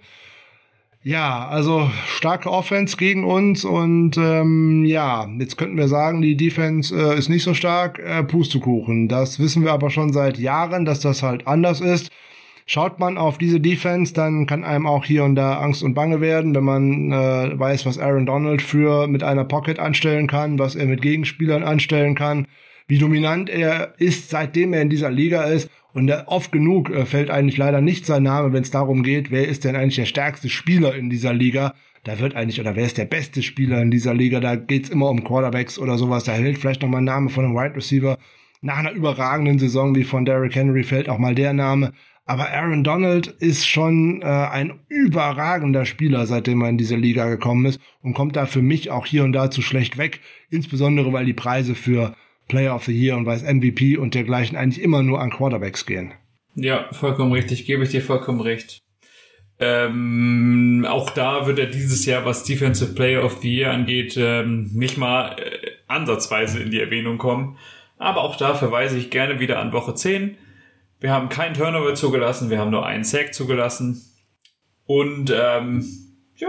Äh, interessanterweise, immer wenn es gegen Aaron Donald geht, ähm, ruft ein Spieler seine beste Leistung in den letzten Jahren ab, wo wir uns in den anderen Wochen ein bisschen hier und da verzweifeln. Wir sprechen nämlich von Daniel Brunskill, weil immer wenn Aaron Donald gegen äh, ihn aufläuft, dann ist der wie ausgewechselt und dann sieht er aus wie der beste Guard in der Liga. Ja, passt doch. Ähm, hat man vielleicht schon mal hinterfragt, warum das so ist? Vielleicht gab es da in der Highschool oder im College äh, eine ähm, Begegnung oder dergleichen, ich weiß es nicht. Aber wie du sagst, äh, Daniel Brunskill ist nicht der beste O-Liner, aber ansonsten steht unser O-Liner relativ solide da. Und ähm, auch das ist natürlich ein guter Punkt, der mich äh, oder der uns natürlich auch wieder zum Key to Win bringt, der auch in äh, Woche 10 ähm, der Punkt war und den ich auch da schon erwähnt habe. 40 Runs. Ich habe es damals schon äh, bis zum Ohrenbluten gesagt. In Woche 10 sind wir 44 Mal gelaufen. Wie gesagt, mit 40 Runs Minimum unter Kyle Shanahan 9-0 bis jetzt. Ja, äh, nehme ich. Ähm, müssen wir, glaube ich, auch, wenn ich ehrlich bin, weil auch das Werfen wird da ganz schwer, aber ich würde gerne noch einen Moment bei der Defensive Line bleiben. Natürlich. Bis jetzt hatte man erstmal Aaron Donald und äh, auch noch natürlich Floyd äh, an seiner Seite und dann haben die ja jetzt auch noch Von Miller dazu geholt und äh, ja, wenn man da jetzt mal so ein bisschen schaut, äh, der gute Aaron Donald ist die Nummer eins nach PFF unter den Defensive Interiors, also unter den Defensive Tackles. Nummer 7 bei den Edge Rushern ist dann schon Von Miller nach Grades und auf Platz 26 der ganzen Liga ist dann auch noch der gute Herr Floyd. Äh, also da kommt einiges auf unsere Offensive Line zu. Da hast du eigentlich nur die Möglichkeit, auch aus der Richtung, wo dann auch der Pass Rush kommt, entweder mit kurzen Bällen an ihnen vorbeizuwerfen oder über die andere Seite zu laufen. Ich habe ja in den letzten Jahren immer gesagt, ich würde auch gerne ein oder andere Mal immer über Aaron Donald laufen. Aus dem einfachen Grunde, da rechnet man nicht so äh, unbedingt mit. Und wenn der auch ein bisschen mehr auf den als Runstopper aufpassen muss, dann kann der nicht mal so sehr auf Quarterback-Jagd gehen. Also da werden äh, Alex Mack und Daniel Brunskill auf jeden Fall Schwerstarbeit machen müssen. Und dummerweise wird der auch hier und da auch mal als äh, Edge aufgestellt. Und ich kann mir gut vorstellen, dass die Rams auch einmal Trent Williams testen werden wie sehr denn seine Ellenbogenverletzung ihn behindert oder nicht, ob da ein Shotblock oder dergleichen ihm mal eventuell mal helfen könnte oder ein, man versucht mal seinen Arm zu attackieren und das gleiche ist halt, wenn Jimmy Garoppolo dahinter steht. Im Endeffekt hat er eine Zielscheibe auf seinen Daumen gemalt, wie schnell man einen Quarterback aus dem Spiel rausschießen kann. Das geht ähm, ganz, ganz schnell. Ich habe bei meinem äh, Lieblingspodcast aus den USA äh, heute noch gehört, dass das Spiel von äh, den 49ers gegen Green Bay von vor 25 Jahren, wo der gute Steve Young angeschlagen ins Spiel gegangen ist, äh, musste nach fünf, ähm, fünf oder sechs Snaps musste irgendwie raus, weil er den Arm gar nicht richtig heben konnte. So ein Szenario ist natürlich eine Katastrophe für so ein Spiel. Gut, jetzt haben wir gesagt, da kommt ganz, ganz viel Pass Rush, aber wir haben eine ganz gute Offensive Line und auch Tom Compton hat äh, in Week 10 gegen die Rams, nachdem er für Jalen Moore reingekommen ist, ein sehr gutes Spiel gemacht. Hat uns in den letzten Wochen ja ohnehin überrascht. Ja, schauen wir doch mal in die Secondary der Rams, weil da läuft ja auch ein bisschen was rum und äh, unter anderem läuft da so ein Herr Ramsey rum. Ach, der ist die Nummer zwei der gegradeten Cornerbacks, also das ist schon nicht so ein unbedingtes Matchup, was ich mir gerne vorstellen möchte. Obwohl der auch gerne mal eher für Ärger in der eigenen Mannschaft sorgt. Ne, irgend, ich glaube, Taylor Rapp hat im letzten Spiel abgekriegt, hat er irgendwie so einen kleinen Schlag von ihm abbekommen. Ähm, ja, der ist äh, ein Erfolgsfanatiker, würde ich jetzt mal sagen, aber ich glaube auch ein Heißsporn. Den müsste man auch ein bisschen ärgern, würde ich mal so glatt sagen. Das scheint mir so eine Aufgabe für Joan Jennings zu sein, der bei solchen Sachen immer schön recht ruhig bleibt könnte ich mir als ein gutes Matchup vorstellen. Und äh, ja, alleine um zu verhindern, dass der gute Ramsey immer mal gerne auch in die Mitte rotiert und eventuell auch mal hier und da gegen einen Tight entsteht, das sollte man verhindern, finde ich, indem man da auf jeden Fall einen Receiver auf ihn ansetzt, damit wir über die Mitte mit George Kittle attackieren können. Weil wenn diese Secondary eine, eine Schwachstelle hat, ist es aus meiner Sicht die Mitte und dann sind das die Linebacker. Und zwar nämlich, ob das jetzt Howard ist, auch insbesondere Troy Reader, den muss man da äh, angehen, der hat nämlich ein furchtbares Grade, und insbesondere was auch abgegebene Yards und alles anbelangt. Wenn in der Defensive, die spielen gerne auch mal mit einer Nickel oder einer Dime Formation, wenn da auch Scott mit reinkommt, noch als Safety dazu, den muss ich attackieren. Outside am besten Williams als Cornerback attackieren. Das wäre so ein Mann, den ich gerne im 1 zu 1 auch gegen Debo Samuel sehen wollen würde. Da muss man dann draufgehen und äh, wenn man sich da die Secondary einmal anschaut, wo man denn äh, also die Nadelstiche setzen sollte, von Jalen Ramsey, da würde ich mal die Finger lassen. Nicht wegen den drei Interceptions, äh, die er gefangen hat, sondern weil er im Endeffekt nur ein Passer-Rating von 73,3 zulässt. Aber da sind genug andere Ziele. Weil wenn man dann schaut, dass so ein Troy Reader von 47 Targets äh, 37 Receptions abgegeben hat, mein Ziel, meine äh, schnellen Wide Receiver mit Slants in den 1 zu 1 gegen ihn bringen, auch meinen Running Back in den 1 zu 1 gegen ihn bringen, George Kittle in ein 1 zu 1 gegen diesen Mann bringen oder gegen Kenny Young oder gegen Taylor Rapp und natürlich außen Darius Williams als Cornerback. der hat auch schon 554 Yards abgegeben, hat schon drei Touchdowns abgegeben, lässt ein Passer-Rating von knapp 100 zu. Also damit kann man ja alles arbeiten. Ich finde da keinen, der da ein 158 oder irgendwas abgibt. Ja, finde ich, das ist ein Safety, der hat aber nur vier Snaps gespielt. Also das ist ja keine, keine Sample Size, über die ich großartig reden möchte. Da muss Jimmy Garoppolo oder Trey Lance, wenn er spielt, wovon ich eigentlich ausgehe, fürchterlich aufpassen, weil diese Secondary ist echt gut, natürlich in Verbindung mit diesem überragenden Pass Rush. Vollkommen richtig. Ähm, Trey Lance muss aufpassen. Ich denke auch, dass er spielt, aber ähm, es geht ja schon mal in die richtige Richtung, was, was seine, seine Karriere, sage ich jetzt mal, angeht. Ähm, er wurde schon mehrfach gelobt, was die Trainings angeht. Er spielt oder er, er wirft äh, Receiver-friendly Passes. Ähm, äh, gerade die zweite Hälfte letzte Woche lässt, lässt auch äh, Gutes hoffen. Ich meine, klar, man spricht jetzt über die Rams und nicht mehr über die Texans, ähm, aber wie, wie du gesagt hast, die Rams-Defense ist was ganz anderes als die Texans und ähm, Achtung ist geboten. Man kann nur hoffen, dass äh, Shanahan sich vielleicht wieder auf das äh, Laufspiel beruft, nicht so wie es die letzten Wochen der Fall war. Ähm, und dann ähm, dass, man, dass auf jeden Fall ein bisschen Druck von Trey Lance Schultern kommt, weil man hat gerade in der ersten Hälfte letzte Woche gesehen, wie, wie nervös dieser Junge war. Ja, keine Frage. Der hatte so viele äh, Wochen halt nur zugeschaut und da war das natürlich alles schwer für ihn. Äh, was mir Sorgen bereitet, ist eigentlich äh, nicht, dass er nicht laufen könnte oder dass er auch nicht werfen kann, sondern eigentlich, dass dieser mentale Prozess, durch die Reads zu gehen, sich zu entscheiden, was man machen möchte, das dauert noch deutlich zu lange. Ist doch kein Wunder. Ja, da fehlt einfach die Routine, da fehlt die Erfahrung. Und dann jetzt auf so eine Defense zu treffen in einem so wichtigen Spiel, das ist das, was mir Bauchschmerzen bereitet. Da würde mir eigentlich die Erfahrung von Garoppolo und insbesondere wie er gegen die Rams immer gespielt hat bisher deutlich besser gefallen. Die Frage ist halt, wie fit ist sein Daumen? Kann er werfen? Hat er Schmerzen dabei?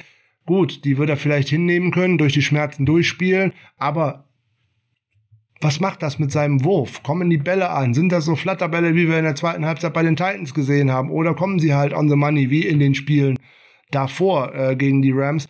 Weil wenn man äh, schaut auf das Spiel, äh, auf das erste Spiel gegen die Rams, da war der gute Garoppolo ja richtig gut. Und genau da müssen wir ja eigentlich hin, weil das Spiel, das will wieder keiner glauben, haben wir gewonnen, weil er bei äh, Third and Fourth Down richtig gut und richtig heiß war weil da hat er neun von 15 Bällen angebracht und äh, die 49ers hatten fast 40 Minuten Ballbesitz durch die 44 Rushes. Das ist der Weg zum Sieg. Ähm, wir werden das nicht gewinnen, wenn wir auch nicht äh, so lange den Ball in unseren Reihen haben, weil ich glaube nicht, dass unsere Cornerbacks und unsere Coverage so sehr da standhalten kann, dass die Rams uns dann nicht einfach nicht überrennen, aber zumindest überwerfen. Vollkommen richtig. Man schimpft über, oder viele schimpfen über Garoppolo, aber die Stats zeigen, er ist ein guter Quarterback. Klar trifft er viele Fehlentscheidungen, aber wenn man den Druck von ihm nimmt, wie du gerade gesagt hast, 40 zu 20 Minuten Ballbesitz im letzten Spiel gegen die Rams, wenn man Garoppolo äh, den Druck von den Schultern nimmt, dann äh, ist er auch gerade unter Druck.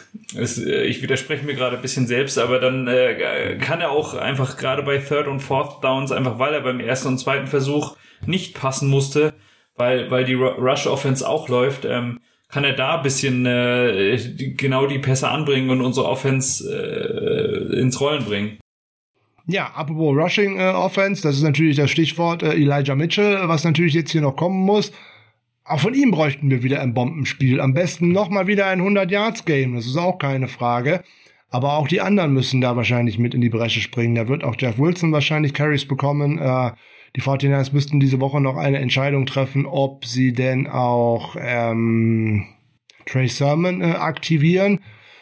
Der könnte auch eventuell noch mit in der Verlosung hineinkommen. Michael Hasty müsste, wenn er auf dem Feld ist, so spielen, wie er es letzte Woche getan hat, nämlich auch mal einen Ball zu fangen, ähm, anstatt äh, irgendwo auszurutschen. Also da müssen alle wirklich eine gute Leistung bringen und das ist ohne Wenn und Aber, all or nothing. Wir haben es im, im Intro schon gesagt. Da geht es jetzt wirklich um alles. Weil wenn man das Spiel verliert, könnte es natürlich gut sein, man guckt zu, es sei denn, die Falcons äh, holen, holen noch richtig einen raus. Aber da möchte sich ja keiner darauf verlassen. Man möchte dieses Spiel ja gewinnen, oder zumindest gehe ich mal davon aus, dass jeder der 49ers Spieler dieses Spiel gewinnen möchte, oder?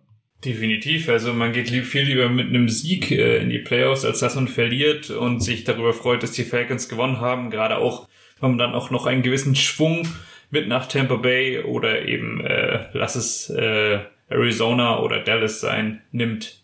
Ähm, natürlich ist auch ein Schlüssel zum Sieg ähm, der Punkt, den du mir während jedes Spiels mehrfach unter die Nase reibst, aber auch zu Recht, nämlich unsere Special Teams. Ähm, da vielleicht nochmal positiv zu erwähnen, äh, Marken Socha, letzte Woche gesigned, äh, wurde direkt nach dem letzten Spiel positiv erwähnt. Ähm, ich, mir, mir fehlt jetzt gerade der Name, der ihn positiv erwähnt hat, ähm, aber... Richard Hightower. Danke, genau der war's der Special Teams Coordinator, der hoffentlich demnächst viel Zeit hat.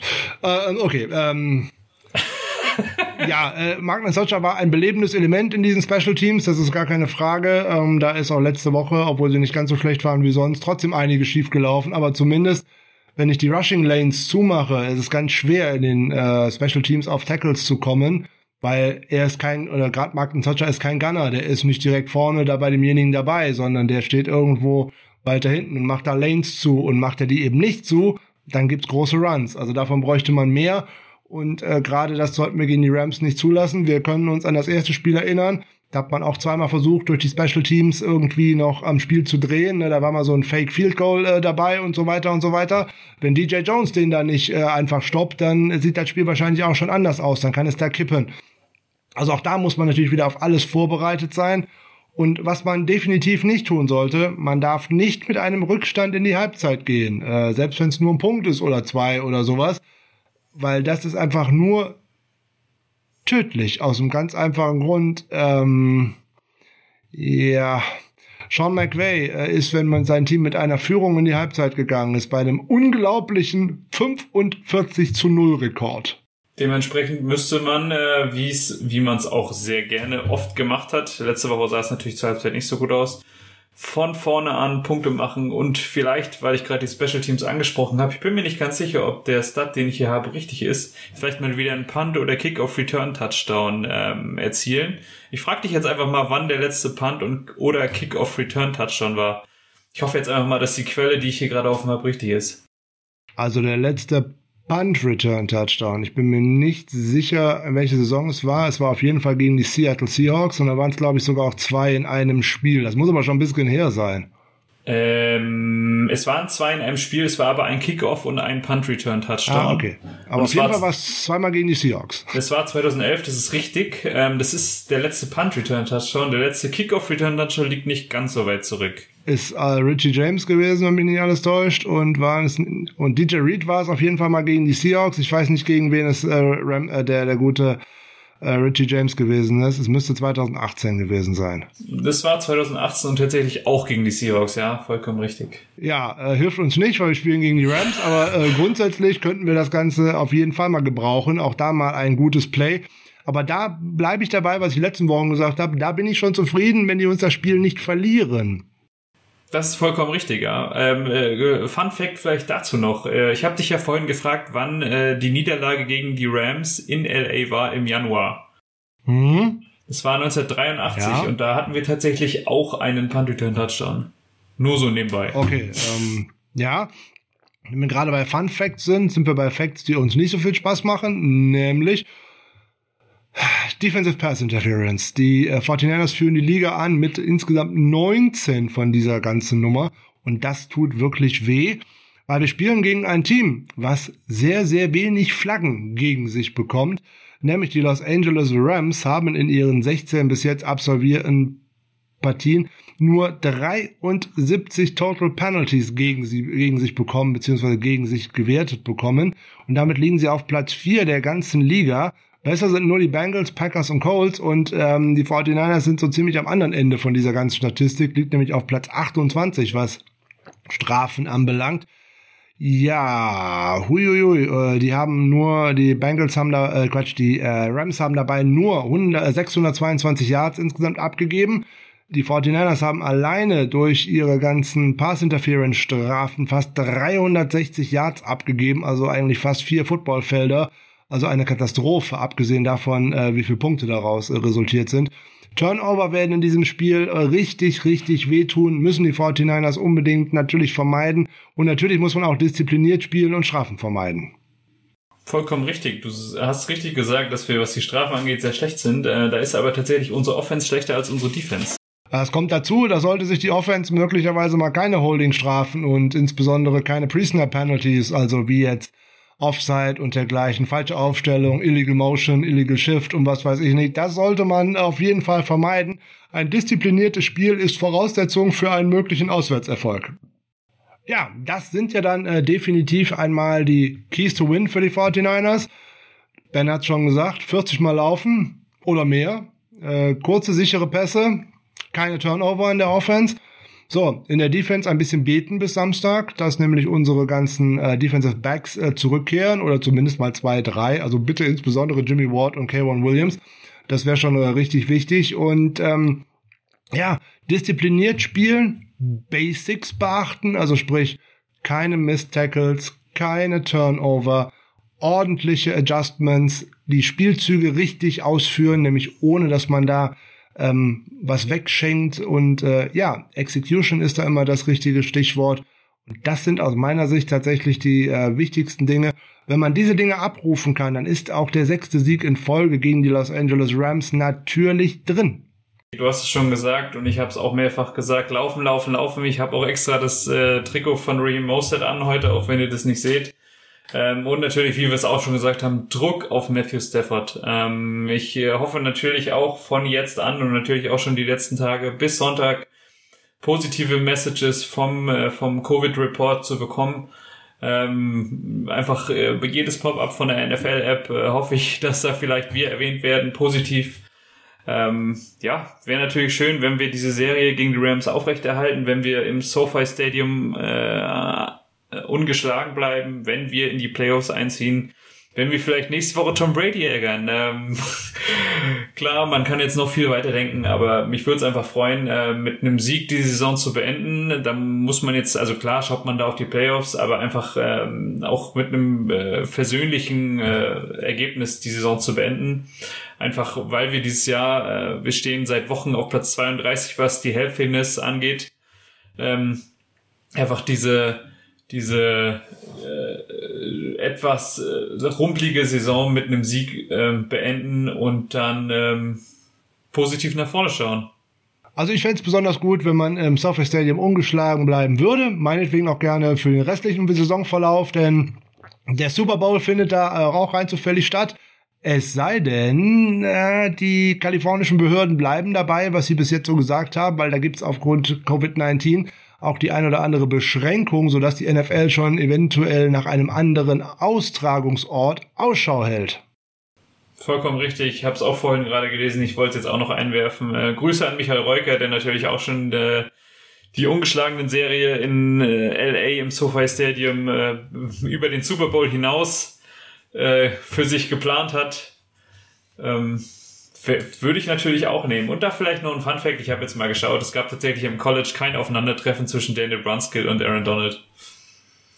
Grüße, Grüße gehen da an eine unserer Mitglieder, an ein, eines unserer Mitglieder raus, ähm, von San Diego State, wo Daniel Brunskill auf dem College war. Ja, sehr schön. Da hat er sogar ja noch erst Tight End gespielt, ist dann anschließend umgeschult worden auf Offensive Liner. Also das hat ja eine ganz gute Karriere genommen. Ich glaube, als Tight End hätte es vielleicht nicht so gut hingehauen, aber das weiß man im Nachhinein nicht. Ähm, du hast vorhin noch Raheem Mostert erwähnt, dessen Shirt du gerade anhast. Der ist ja übrigens auch auf der Covid-19-List. Das ist für das Team nicht ganz so schlimm, aber beste Genesungswünsche an die Familie und wir drücken da alle die Daumen, weil die kleine dreijährige Tochter, die war jetzt gerade auch noch im Krankenhaus mit Covid-19-Symptomen und denen geht's wohl gar nicht gut. Also da drücken wir ganz fest die Daumen für die Familie Mostert, dass sich das äh, schnell bessert und dass da äh, um Gottes Willen nichts passieren mag. Das wäre ja ganz furchtbar, wie für jeden das furchtbar ist, so nebenbei. Aber bei ihm haben wir es jetzt gerade gelesen, das ist heute durch die äh, Gazetten, hätte man früher gesagt, gegangen, also heute eigentlich über die Push-Up-Nachrichten überall eingeflattert. Und ja, äh, alles Gute für die Familie Mostert und natürlich auch an alle anderen, die äh, an Covid-19 erkrankt sind oder eine andere Erkrankung gerade haben. Also gute Besserung. Wir hoffen natürlich auf einen Erfolg der 49ers, keine Frage. Wir gehen auch davon aus, dass es machbar ist. Es hängt alles am Personal. Wir haben es jetzt mehrfach äh, gesagt. Gibt man tatsächlich ohne Secondary in diese Partie, dann wird es echt schwierig. Wir erinnern uns alle nur an Brian Allen gegen die ähm, Miami Dolphins letztes Jahr und äh, war schon das Problem, wenn du eine einen richtigen Ausfall in dieser Secondary hast, dann uh, sind es jetzt zwei oder drei und du hast dann diesen ganzen Backfield eventuell nur Jakiski Tat stehen, der da sonst steht, ähm, dann kann das echt übel werden, weil so viel Druck wird die Offensive Line gar nicht ausüben können. Da musste ja bei jedem Snap eigentlich direkt bei Stafford sein. Und das ist halt schwierig gegen diese Offensive Line. Da wird man seine Nadelstiche setzen können, da wird man äh, Stafford unter Druck setzen können, ihn vielleicht auch in Fehler hineinzwingen können. Aber da muss da ja auch jemand sein, der so einen Ball mal fängt. Und äh, ja, daran könnte es eventuell hapern. Hoffen wir jetzt jedenfalls nicht. Und äh, wir halten euch auf dem Laufenden, was die ganze Nummer angeht und äh, immer schön die Social Media Kanäle 49ers Germany Niners Huddle verfolgen oder die Homepage äh, 49ersgermany.com äh, verfolgen. Sobald wir das mitbekommen haben, äh, schreibt der Frank meistens einen Artikel und dann gibt das irgendwie auch äh, schnell rum und äh, ja, Ben, noch letzte Wünsche sozusagen für diese Begegnung oder überhaupt für diese Folge? Mich hat sehr gefreut, wieder dabei sein zu dürfen. Für das Spiel hoffe ich natürlich ein relativ entspanntes Spiel wie in Woche 10, auch weil ich Montag wieder arbeiten muss und äh, nicht wie die letzten Wochen so einen Adrenalinschub gerade zu Ende des Spiels brauche, wo ich dann erstmal nicht schlafen kann. Äh, ähm, würde mich natürlich freuen, wenn wir gewinnen. Ähm, ansonsten wünsche ich euch allen viel Spaß beim Spiel. Schön, dass ihr zugehört habt und ähm, schönes Wochenende. Genau, dann übergebe ich dir das Schlusswort. Ja, ich bin der Rauschmeißer und Rauschmeißen machen wir natürlich mit äh, Heart of Chrome und California an die herrlichen Wochenendsgrüße, äh, Wochenendswünsche kann ich mir natürlich nur anschließen. Hoffentlich wird schön. Bei uns soll es schneien hier in NRW. Da gefällt mir äh, doch äh, deutlich besser, wenn ich ehrlich bin. Also wir schlittern dann vielleicht ins Wochenende und zum Sieg. Das wird in Kalifornien sicher nicht der Fall sein. Das surft man vielleicht zum Sieg und das wäre ja dann schon mal ganz nett. Wir surfen dann zum Sieg in Kalifornien im SoFi Stadium und dann hören wir uns am Dienstag in der Review zu der Partie bei den Rams. Und dann sprechen wir darüber, gegen wen wir denn nächste Woche hoffentlich in den Playoffs antreten werden und wer das denn sein könnte. Nach heutigem Stand wären es die Tampa Bay Buccaneers, aber es könnten ja auch andere sein. Warten wir mal ab, schauen wir. Wir drücken den 49ers die Naumen.